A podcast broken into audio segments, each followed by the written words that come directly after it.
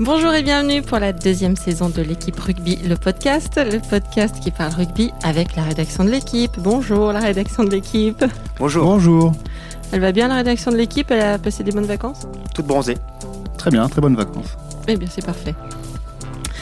Alors en cette semaine de reprise du top 14 et des polémiques qui vont désormais avec, on va d'abord se pencher une nouvelle fois sur la sécurité des joueurs et sur ce qui est d'ores et déjà fait euh, cette saison pour l'assurer. Puis on se penchera sur le cas du jeune Finn Russell, l'ouvrir, l'ouvreur d'ailleurs, l'ouvreur écossais touché par la folie de l'attaque et recruté par le Racing. Et on terminera par un gros plan sur Castres, le champion de titre en, en grande forme, en grosse forme en forme, qui est allé battre euh, l'autre finaliste, euh, Montpellier, à Montpellier. J'abandonne l'idée de citer le nom euh, du stade hein, qui change le GGL 15 jours.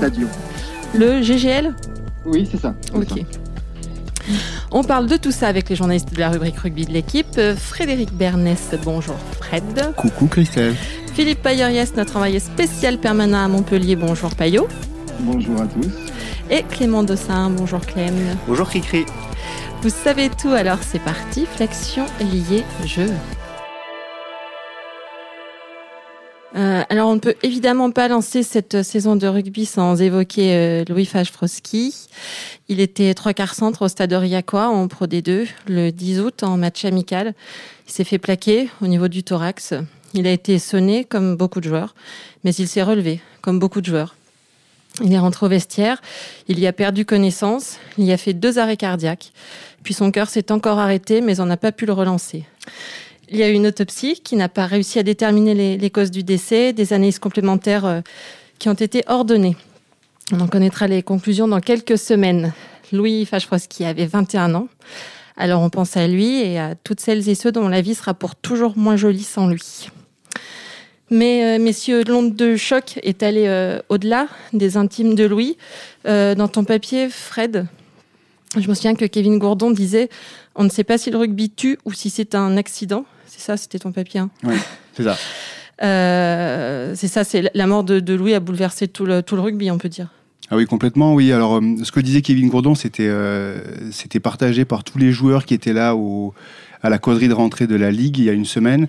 En fait, ils étaient tous dans, l'incertitude de se dire euh, est-ce que c'est ce plaquage-là qui l'a tué? Est-ce qu'il avait un autre problème par ailleurs qui n'a qui n'a pas été décelé ou pas bien soigné? On ne sait pas en fait. Tant qu'on ne sait pas euh, ce que vont dire les analyses complémentaires, c'est vrai qu'ils étaient tous réticents et on peut les comprendre à se prononcer sur euh, la dangerosité dans le rugby, etc. Est-ce qu'il fallait lier en fait ce drame à toutes les questions de commotion dont on parle depuis des années et des années? Euh, sorti de ça, quand même, il y a des nouvelles règles. Donc ça prouve que même si on doit euh, exclure ce drame-là de cette problématique, la question de la sécurité dans le rugby, elle reste toujours plus, euh, toujours plus importante. Et donc il y a de nouvelles, de nouvelles règles qui, ont, qui, sont, qui apparaissent dans le top 14 avec le carton bleu, avec les remplacements plus nombreux maintenant qui sont permis en top 14 et donc voilà, donc ça reste toujours, ça reste toujours d'actualité, même si ce drame finalement n'est pas lié à ça. On saura. Euh, on a vu les consignes strictes qui ont été euh, données aux arbitres. On l'a vu donc dès ce week-end avec euh, avec le carton rouge de Paris C qui te tient à cœur, Clément. Stade Français, Perpignan, Stade Français, c'était à 36e. Euh, Paris C récupère un renvoi. Troisième ligne de l'USAP euh, vient au plaquage, en fait.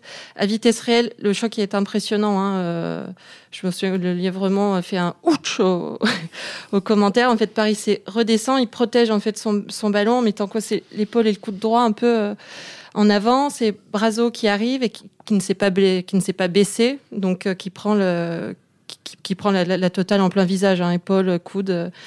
Épaule d'abord.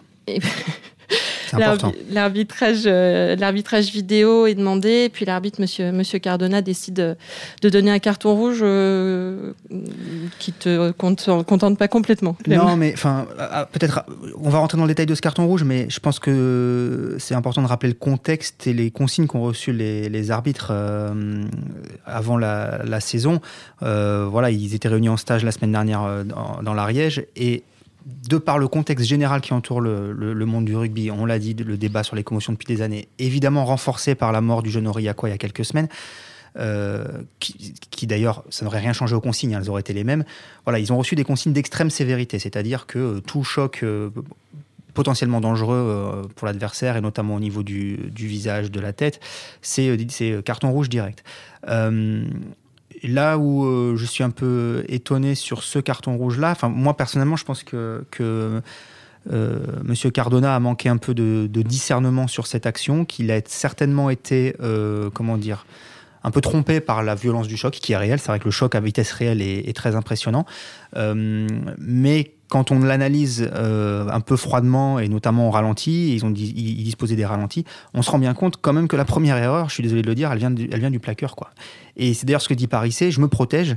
Et qu'aurait-on dit si Paris C ne s'était pas protégé ou s'il avait entrepris un petit pas de côté en se baissant un peu et qu'il aurait donc pris peut-être une énorme cravate ou un choc tête contre tête de la part du Perpignanais? C'est le Perpignanais qui aurait pris un carton rouge peut-être. Donc peut-être. Peut-être. Ouais, mais bon, il se protège. qui arrive lancé sur cette action? C'est pas Paris C. Hein. Paris C, il est en, position euh, presque fétale et l'autre vient se, télescoper euh, la, tête sur l'épaule. Et il y a une justification, enfin pas une justification, mais euh, une phrase que, que j'ai entendue après à la radio. Monsieur Cardona a parlé à Sud Radio et, a, enfin pas justifié, mais en tout cas pour pour montrer l'ampleur du choc, il a évoqué le fait que Brazo s'était cassé dedans et avait dû recevoir 4 points de suture. Certes, mais d'abord, un arbitre ne juge pas sur les conséquences, ne, doit pas prendre sa décision sur les conséquences de l'action, il, les prend sur l'action en tant que telle. Et à mon avis, sauf, si on me prouve le contraire, Brazo, il se pète pas les deux dents et, la lèvre euh, à cause du coup de coude de, de Paris C. Il se pète à cause de l'épaule. Sur bah l'épaule. il, vient il vient s'emplâtrer sur l'épaule. Effectivement, dans la suite du geste, Paris C accompagne le mouvement avec, un, avec le coude vers la, gorge de, de Brazo, ce qui est en soi répréhensible. À mon avis, ça pouvait mériter un carton jaune pour la forme. Mais voilà. Donc, tout ça pour dire quoi? Pour dire qu'il faut que les arbitres soient, enfin, fassent attention. On est tous d'accord. On va pas, faut pas, voilà, faut pas euh, se méprendre sur ce que je dis. On est tous d'accord sur le fait que la sévérité est essentielle, que tous les plaquages hauts doivent être durement sanctionnés. Mais attention à ne pas euh, tout confondre. Moi, je pense que ça va se régler tout ça. J'ai l'impression que ça va se lisser avec le temps. Ça me fait penser un peu au foot avec les mains. En fait, il y a, il y a 10-15 ans, si on avait sifflé les pénalties qu'on siffle aujourd'hui avec les mains volontaires, pas volontaires, tout ça, ça aurait fait des scandales pas possibles. Et on voit que petit à petit, maintenant, les défenseurs vont de moins en moins contester des mains qui, avant, ça aurait foutu le feu partout. Et je pense qu'au rugby, c'est pareil. Je pense qu'à un moment donné, les arbitres eux-mêmes vont en enlever un peu. Les joueurs vont comprendre qu'il y a certains trucs, c'est interdit, c'est fini et tout ça. Et ça va venir avec le temps. C'est pour cette génération-là, aujourd'hui, ça va être un peu dur, je pense. Ils vont passer par des moments un peu compliqués parce que euh, ils vont tout prendre d'un coup, ça va arriver sans arrêt des nouvelles règles, des nouvelles règles. Et puis c'est une génération à qui on a expliqué pendant des années qu'il fallait plaquer en haut. Mm. En fait, c'est, voilà, il fallait bloquer, au ballon, voilà, bloquer haut. Et là, d'un coup, on va leur demander de baisser et de faire attention. Donc pour eux, ça va être un peu, voilà, un peu tendu. Mais euh, je suis sûr que ça va se, ça va se, ça va se résoudre tout seul euh, avec un peu de temps. Oui, c'était pareil, c'était dans ton papier, Fred, aussi. Au... Il était bien ce papier. Il était très bien ce papier, comme, comme, comme très souvent, malgré ce que dit Clément. Euh, un de tes euh, Fred, je sais, sais plus quel intervenant disait un, parlait d'un match amical où un, joueur de chez nous a commis un plaquage très appuyé, dangereux contre le Canada. Il a pris un jaune, mais l'arbitre aurait sorti le rouge en match officiel. Le lundi à la vidéo, quand on a revu les images, on a tous dit ces plaquages-là, faut arrêter, faut pas déconner. C'est Babillot, le castret qui disait ça euh, et, lui il disait justement qu'il croyait vachement à l'initiative personnelle en fait de, chacun en fait, entraîneur joueur et tout ça et qu'à un moment donné euh, dans des équipes, on allait plus tolérer certaines choses et que les mecs vont devoir, s'ils veulent continuer à jouer, se mettre, euh, se mettre au diapason et arrêter ces trucs-là. Et ça va, ça va se réguler comme ça, presque en interne, il disait lui. Mais c'est Olivier Magne, dans sa chronique de début de saison la semaine dernière, qui disait ça aussi, enfin, qui lançait un appel aux joueurs soyez responsables. Vous êtes les premiers euh, concernés, on veut plus d'accidents, donc plaquer correctement. ce week-end, là, j'ai en mémoire une action sur un match de Pro D2 Montauban-Biarritz. Dernière minute, euh, et il y a un Montalbanais qui arrive, euh, n'importe comment, je sais même pas qui c'est, je citerai pas son nom, mais qui, décapite presque un Biarro, qui prend pénalité, pénalité de la gagne pour Biarritz. Je veux dire, si Montauban, j'aurais elle, passe à côté, donc Montauban gagne, mais j'aurais aimé juste pour la, morale que, cette pénalité passe. Voilà, ce genre de geste bête, quoi, enfin, stupide. reprenons les bases, quoi. Voilà, plaquons, euh, plaquons là où on peut plaquer, et déjà, on verra beaucoup, beaucoup, beaucoup moins d'accidents, je pense, sur les terrains de top 14. Ah, je, trouve qu'il y a quand même une espèce de, syndrome de Stockholm, des joueurs, en fait. Euh, il y avait ce tweet de, Papé euh, après le carton rouge de, Paris C. Hein, euh, mon Papé, ancien du Stade français aussi, donc il a peut-être réagi un peu, un peu à chaud. Il dit malheureusement la bataille politique sur les commotions avec des guillemets gagne du terrain. Si les joueurs eux-mêmes, ça me fait penser moi aux, cyclistes qui avaient fait grève quand l'UCI a voulu leur imposer de, mettre un casque en course.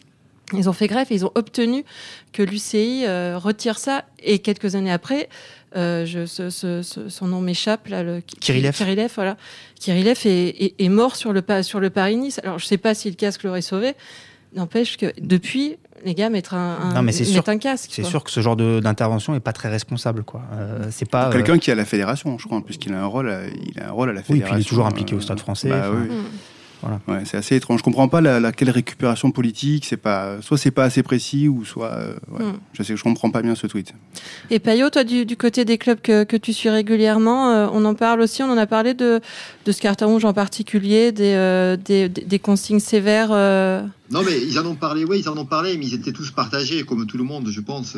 voilà, j'ai discuté avec Alain Brazo qui dit, qui dit, il veut pas me faire mal, c'est plus maladroit qu'autre chose, mais, mais je pense que ça mérite rouge, quoi. Voilà. Et euh, les autres joueurs étaient, étaient également partagés. C'est compliqué. Euh, voilà, ils sont tous conscients qu'il y a un contexte et que ce coup sifflé intervient euh, dans, dans, dans, ce contexte-là. Voilà. À vitesse réelle, toi qui étais au, stade, Payot, c'était impressionnant. Comment et...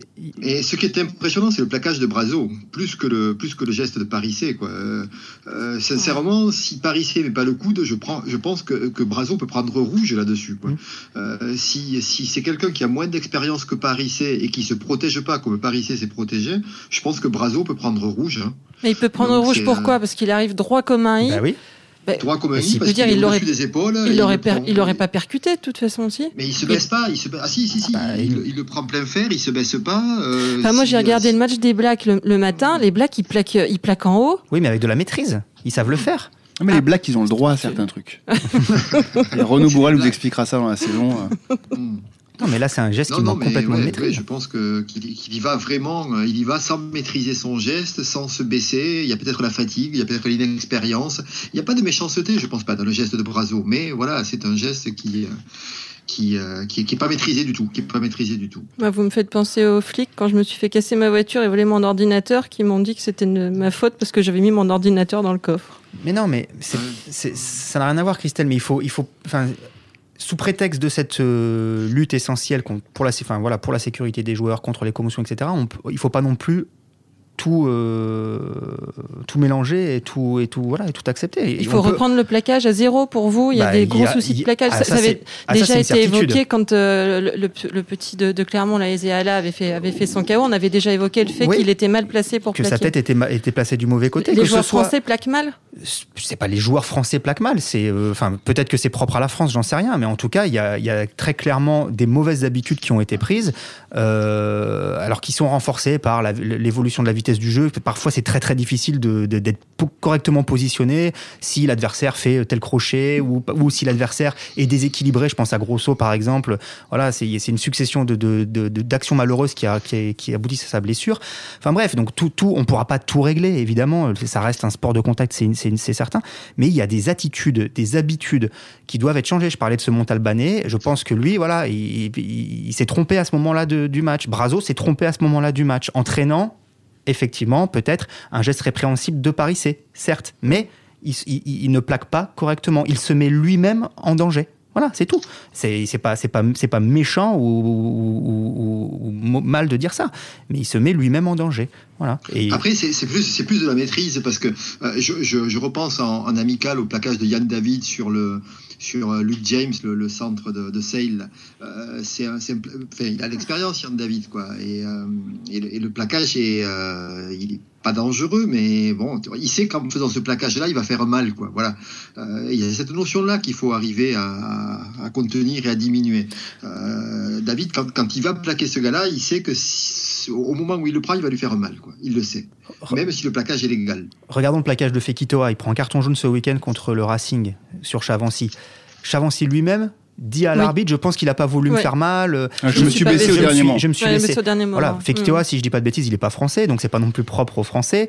Euh, il y a aussi cette culture chez certains joueurs du Pacifique, des îles, à vouloir faire mal à l'impact. Voilà, tout ça, ça va petit à petit évoluer.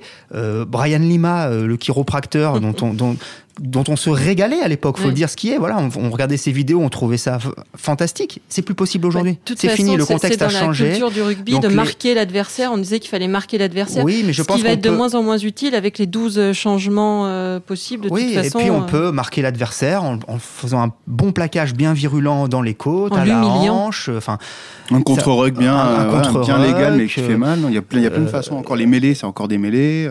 Donc voilà. elles ont beaucoup évolué les mêlées aussi. C'était pas. Il y a un moment, il y a eu un gros problème de rachis cervical des, euh, des premières lignes. Il y a eu énormément d'évolution des mêlées pour arriver à ce que maintenant on, ne parle plus, de ces problèmes. Et on en parle plus. Et la mêlée reste quand même une, phase encore. On a bien vu Grenoble a perdu la, finale de Pro D2 beaucoup parce qu'en mêlée ils se sont fait défoncer par Perpignan et qu'ils n'ont jamais pu se relever de ça. Donc la mêlée, ça reste encore important. Et, à un moment, on disait il faut l'interdire. On était presque à ça. donc euh, ils arrivaient avec 8 mètres d'élan. Euh, Scott, Wilson a arrêté sa carrière, hein, euh, donc euh, avec, avec un gros problème au cervical, donc il a, il a 25 ans ou 24 ans. Quoi. Un joueur, un joueur anglais, Payot. Mmh. Mais après, pour, pour, pour, poursuivre, et ce sera l'objet d'un dossier réalisé par Fred à lire mardi dans l'équipe, il y a quand même toute une réflexion aujourd'hui sur voilà qu'est-ce qu'on fait de cette euh, qu'est-ce qu'on fait de ces plaquages? Où est-ce qu'on situe mm. la limite légale du, euh, du plaquage? Aujourd'hui on est à la ligne des épaules et il y a toute une réflexion et Fred en parlera mieux que moi qui est menée pour voilà réfléchir est-ce qu'il faut la, descendre au niveau de la poitrine? Les plus extrémistes diraient peut-être même au niveau des, niveau des hanches. Enfin, voilà, il y a le professeur Chazal qui est un neurochirurgien bien connu dans le milieu du rugby. Euh, travaille avec Clermont, il a travaillé aussi avec la Ligue, et, euh, et, qui lui dit, mais de toute façon, on peut baisser tant qu'on veut la ligne de plaquage, tant qu'on qu'on restera avec des organes vitaux qui sont capables d'être touchés. Donc si on veut aller il faut aller plus bas en fait, il faut aller au niveau des hanches, parce que sinon il y a le foie. Euh, donc il faut, lui, il est, il est partisan, soit on fait rien, ou soit on va vraiment très bas. Euh, d'autres disent déjà baisser au niveau, donc je suis désolé, ça s'appelle la nipple lane, c'est la ligne des tétons. il dit c'est déjà suffisant parce que même si c'est que 10 cm, forcément, en baissant la cible, on va, on va déjà enrayer le problème des, plaquages qui ripent, qui mm. commencent à la bonne hauteur, mais qui peuvent finir trop haut et tout ça. Donc, euh, c'est déjà, c'est déjà bien. Et puis, ça va rentrer dans la tête des, euh, joueurs qu'il faut baisser, il faut mm. baisser, il faut baisser. Il y a beaucoup de clubs qui travaillent déjà avec des élastiques. On l'a vu, euh, ça se voit dans, dans plein de séances d'entraînement où ils font, il y a des élastiques, c'est interdit de plaquer sans si on passe pas sous l'élastique, ou on déblaye pas même sans passer sous l'élastique. Donc déjà, on voit que ça commence à rentrer dans les cultures. Et je suis sûr que la nouvelle génération, les, les champions du monde français euh, en moins de 20, eux, ils seront déjà habitués, ils auront déjà entendu tout ce discours-là et ça va forcément créer des cultures différentes et des habitudes différentes. Il me semble avoir lu qu'en Pro D2 anglaise, c'est la coupe, ouais, c'est la coupe des équipes, euh, la coupe de Pro D2 anglaise, ouais, en coupe, pas en championnat, ils vont baisser. Alors eux, c'est au niveau des aisselles. C'est là où on a du mal à s'y retrouver, c'est que là, ils devraient faire un peu plus simple, c'est qu'on épaule, aisselle, téton, Bon, je pense qu'il faudrait, voilà, on pourrait juste euh, se, limiter aux tétons, voilà, la poitrine par exemple, et ça. Ouais, mais en fonction de l'âge, les tétons sont pas toujours au même endroit. C'est vrai, c'est pas faux. Bon, du coup, je pense qu'on a fait le tour. L'alerte téton est atteinte. Donc, on va passer au deuxième sujet et à Finn Russell. Il fallait du lourd au Racing pour faire oublier le départ de Dan Carter, euh, parti relever un challenge sportif euh, au Japon, non? C'est ça. Et euh, le demi le demi d'ouverture écossais, on peut dire que c'en est du lourd. Lors du dernier tournoi, il avait euh, coupé le souffle des observateurs à plusieurs reprises. Alors pas que en bien. Euh, Finn Russell, c'est une sorte d'oblix de l'attaque. Hein. il est tombé dedans tout petit. En revanche, c'est pas complètement assurance tout risque.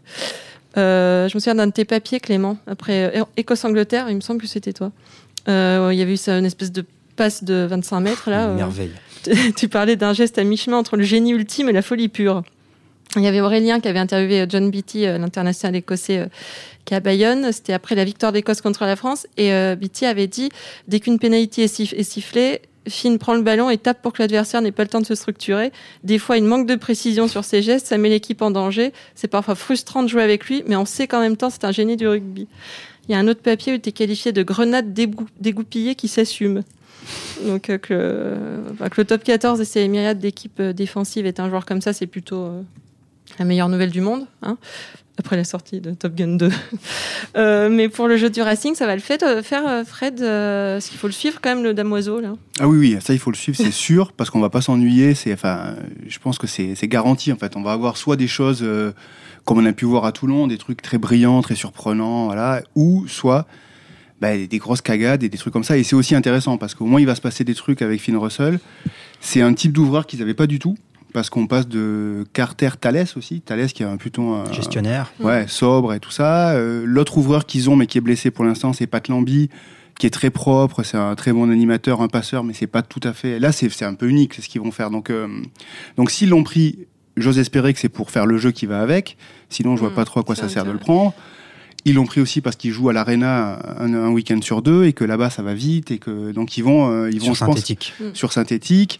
Ils ont les joueurs derrière lui pour, pour jouer à ce jeu-là. En fait, ils ont Vakatawa, Thomas, Imhoff, euh, Dulin quand il va revenir, euh, Zibo. Donc, donc ça, ça donne vraiment envie. Après, est-ce qu'ils vont assumer aussi les fois où ça va pas bien se passer, quand il ratera des trucs et quand il voilà, parce que à Toulon c'est rigolo parce qu'il fait des trucs, il marque deux essais, il met 20 points, je crois. Mais on voit bien qu'au pied, c'est lui qui devait buter parce qu'Iri Barren s'est blessé avant le match. C'est pas Carter au pied. Voilà, c'est pas du tout Carter euh, ni Machno. Euh, on voit aussi qu'il y a un truc très rigolo qui s'est passé pendant ce match. Je sais pas si ça suit, moi je l'ai vu à la télé. C'est qu'il il mène largement le Racing et euh, il y a une pénalité à 35 mètres et à 35-40 mètres. Et on, on, entend Travers gueuler 3 points, 3 points. Chavancy vient vers l'arbitre dire 3 points. Russell arrive et il dit oh non et il tape en touche. donc pour lui c'est pas voilà c'est pas dans ses dans ses standards de, penser comme ça donc mais il va falloir peut-être aussi qu'il apprenne ça ça va être, enfin je pense c'est intéressant de regarder comment ça va ça va prendre avec le Racing. Payot tu, tu penses que le top 14 risque d'aseptiser un jeu comme celui de, de Russell toi? Bah, c'est à lui de voir un petit peu ce qui euh, ce qui jusqu'où peut l'amener sa folie à lui quoi mais euh, non je pense que s'ils l'ont pris comme dit Fred c'est parce qu'ils ont envie de, de, bouger un peu leur ligne et puis euh, et puis voilà. Euh, après après je me souviens que Lambi avait été très bon à Mayol l'année dernière aussi puis après il s'est blessé il a un peu disparu. On va voir au fil des matchs si si Russell tient tient cette cadence là quoi. Après c'est enfin faut pas non plus penser que c'est un, un, un, doudingue. Hein. Il, est, euh, il est aussi capable. Euh, il est quand même, c'est quand même un joueur international. Euh, voilà, il a 38 sélections. expérimenté, qui, qui, je pense, je, je, l'ai jamais suivi sur une saison pleine en Écosse, mais j'imagine qu'il va aussi être capable un, minimum de s'adapter aux conditions quand il ira jouer en plein mois d'hiver à Grenoble ou je ne sais où. que s'il faut parfois mettre des coups de pompe, il les mettra. Et mais surtout avec Russell, ce qui voilà, ce qui est super, c'est il y, a toujours des gestes surprenants, quoi. Il y a toujours des, des, inspirations euh, magnifiques. Euh, il a une qualité de passe qui est, euh, qui est incroyable. C'est vrai que cette passe contre l'Angleterre, on, on, en garde tous un, souvenir ému, quoi. Une vissée de 25 mètres où il lobe, je crois, c'est Joseph qui se fait, qui se fait prendre mm. sur la passe. C'est ultra risqué. C'est dans ses propres 22 mètres. Enfin, mais c'est magnifique. Et oui, c'est vrai. Il va se faire intercepter, c'est sûr. Il va, il va se faire contrer des fois sur un petit jeu au pied par au-dessus pour lui-même. Il va, il va y avoir des conneries faudra voir sa, gestion par les coachs. Euh, j'ai quand même le sentiment, Fred, tu m'arrêtes si je me trompe, mais ils excusent certaines choses. Enfin, oui. bon, ils ont parfois mis Thomas un peu au frigo, mais il en sort assez vite. Et, ils savent, ils savent qui ils ont signé, quoi. Donc, mm. euh, s'ils si, si, le, le placardisent à la première occasion, euh, ça va pas le faire. Mais je pense pas qu'ils soient partis dans cette idée-là, quoi. Même avec euh, avec Léoné Nakarawa, ils ont été, voilà, parfois ils tentent des choses, ils tentent des offloads, ils jettent des ballons par terre, ça peut arriver. Et ils passent. Ils passent parce qu'ils savent que c'est un joueur comme ça, il faut le prendre avec ce déchet-là, et qui va par contre leur apporter euh, sur mm. certains matchs des trucs un peu exceptionnels. Et je pense qu'ils partent avec, dans cet esprit-là avec, euh, avec Russell. Ce qui est sûr, c'est que moi, quand j'avais discuté avec Verne Cotter, il me disait sa qualité première, c'est qu'il a une énorme confiance en lui. Verne Cotter, qui a été sélectionneur de l'Écosse, hein, donc qui a, travaillé avec Finn Russell. Et il dit c'est sa principale qualité. Quoi. Et donc, euh, même s'il rate quelque chose, il a tellement confiance en lui qu'il va, qu'il va insister, qu'il va recommencer. Quoi. Hmm. Très bien, et bien vivement euh, de, de, voir ça. Euh, et on va passer au dernier sujet. On avait laissé les castrés un bouclier à la main, on les retrouve un couteau entre les dents. Premier match à l'extérieur contre leur dauphin, Montpellier, intraitable chez lui la saison dernière, et première victoire à la castraise, hein, en mode on est une bande de copains qui se serrent les coudes. Euh, le pilier Antoine Tichy, t'as d'ailleurs dit, Payot, euh, j'aime quand on défend à 5 mètres de notre ligne, j'y prends plaisir. Mm. Bon, moi non, mais euh, je comprends que me faire mm. plaisir soit pas sa priorité. bref, Castré de retour, hyper solide, avec le même bel état d'esprit. On doit en avoir peur tout de suite, là, des Castrés, Payot Il faut avoir peur des castrés hein, de la première à la dernière journée, hein, et chaque saison, saison après saison.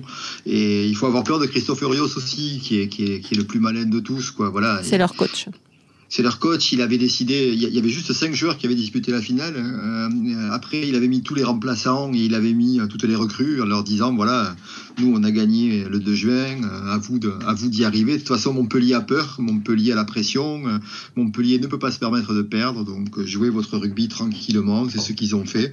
Rien de génial, simple, très bien exécuté, et puis et puis voilà, à la fin, à la fin tout Montpellier pensait que, que, que, le MHR allait finir par l'emporter. Euh, mais Urios, il était complètement serein sur le banc parce qu'il savait que dans ce contexte-là, ces mecs, ils allaient, ils allaient tenir, ils n'allaient pas lâcher. C'est leur ADN, c'est leur état d'esprit. Et ça s'est passé comme ils l'avaient imaginé du début à la fin. Quoi. Ce qui est hyper intéressant, je trouve, alors évidemment, on va pas s'enflammer, mais sur l'enseignement de cette première journée, c'est qu'on a un champion qui, contrairement aux saisons passées, euh, a l'air d'avoir soldé ça très très vite. Ça y est, le titre, euh, c'est ce qui ressort déjà rien que de, de, de, les voir jouer, quoi. De leur discours, souvent c'était un discours voilà oui c'est mm. bon c'est passé euh, mais on a vu Clermont se planter on a vu le Racing se planter on a vu le Stade Français se planter eux on a vraiment le sentiment peut-être parce qu'ils l'ont gagné par surprise et qu'ils ont justement envie de prouver que bah c'était pas un accident quoi et on est des vrais champions on va, et on va vous le montrer et quoi de mieux que d'aller que, que d'aller gagner chez, euh, chez le finaliste d'entrée de jeu? Euh, c'est presque eux qui avaient un sentiment de revanche. Euh, c'était mm. bizarre, mais et Payot était avec Arnaud hier. Arnaud m'a appelé dès la fin du match en me disant ah c'est incroyable, j'ai l'impression qu'ils ont gagné la Coupe du Monde, euh, c'est fou cette équipe, euh, voilà, de réussir à se remobiliser, effectivement, en faisant jouer d'autres joueurs peut-être, et ça c'est tout le talent d'Urios, c'est assez fort quoi. Et euh, je, je pense pas qu'on puisse dire que ça fait de Castres tout de suite un favori à sa succession. Je pense qu'il y a des équipes qui sont mieux armées, plus complètes, mais c'est clair que bah, il va falloir se les, se les farcir une année encore quoi. Ils font peur, Fred Castres, dans, les conversations un peu euh, ben, si, on, si, on, regarde un petit peu tous les sondages qu'il y a pu avoir ces derniers temps sur euh, qui va être champion, même qui va être dans les six, on remarque que Castres. Alors, est-ce qu'il paye le côté euh, tous, les, tous les champions précédents ont tous coulé et tout ça, ou est-ce que c'est parce que c'est Castres? En tout cas, ils apparaissaient jamais dans aucun sondage, dans aucun truc. Moi, j'ai du mal à me dire, mais toujours pour la même raison, pour me dire c'est très dur de retrouver la fraîcheur, l'enthousiasme après avoir été champion, la préparation raccourcie, tout ce qu'on veut. Donc, je les vois pas peut-être continuer, mais c'est une équipe qui, si elle se qualifie, on peut être sûr qu'ils vont être très très durs à battre parce que voilà, c'est Urios, parce que c'est une équipe qui sait faire ça, qui va être très forte en phase finale et très dure à aller chercher. Mais euh, moi, ce qui m'impressionne le plus chez Urios, c'est le recrutement en fait. Je trouve que c'est jamais un recrutement clinquant, mais Là, on a vu Spedding. Hier, mais ouais, voilà, c'est des joueurs euh, presque toujours des revanchards tout le temps. Personne voulait de Spedding, alors que quand même Spedding, c'est pas dégueulasse. Ben non. Et lui, il le prend et il joue. Et on voit hier, quand on voit tout ce que peut apporter Spedding à une équipe, c'est euh, c'est très fort. Euh, Baye, il avait pris Baye l'an dernier, Baye qui était, je crois, à Grenoble, si je dis pas de bêtises. Et euh, il le prend et il se révèle, ce garçon, euh, parce que voilà, dans le contexte de Castres, il arrive à tirer un maximum de ses joueurs. C'est ça, c'est vraiment impressionnant. Girondo, peut-être cette année, qui est un très bon joueur, qui a, ça n'a pas fonctionné à Clermont pour X raisons, mais voilà. Et là, hier, il est, il est quand même plutôt à son avantage. Enfin, voilà, c'est vrai que souvent, il, voilà, il mise sur ce genre de profil de mecs un peu déçus, un peu revanchards, qui, qui, qui sont bons, quoi. Très bien. Messieurs, est-ce que avant de, de, se quitter, je peux vous prendre comme ça à brut pour, pour point et vous demander un, pronostic euh, de qu'est-ce qui pourrait bien être champion oh cette année Le, Leinster, va dire Fred. C'est le Leinster.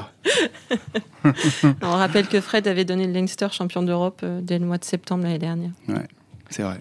Bah, Vas-y, Moi, euh, je, dirais bien le Racing. pour Russell. Voilà. Non, non, mais parce que euh, bah, c'est une équipe qui est quand même très très constante depuis plusieurs saisons. Ils font au moins toujours une finale par saison, euh, que ce soit en Coupe d'Europe ou en Top 14.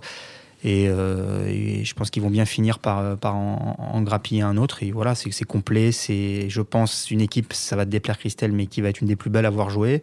Euh, avec les, les, parce qu'on a parlé de Russell, mais il y a Zibo aussi qui est une super recrue. Jordan Joseph, dont on attend beaucoup, qui va, qui va grappiller un peu de temps de jeu. Un, des champions du monde, euh, moins, de moins de 20 ans, moins de 18, j'allais dire, parce qu'il a 18 ans.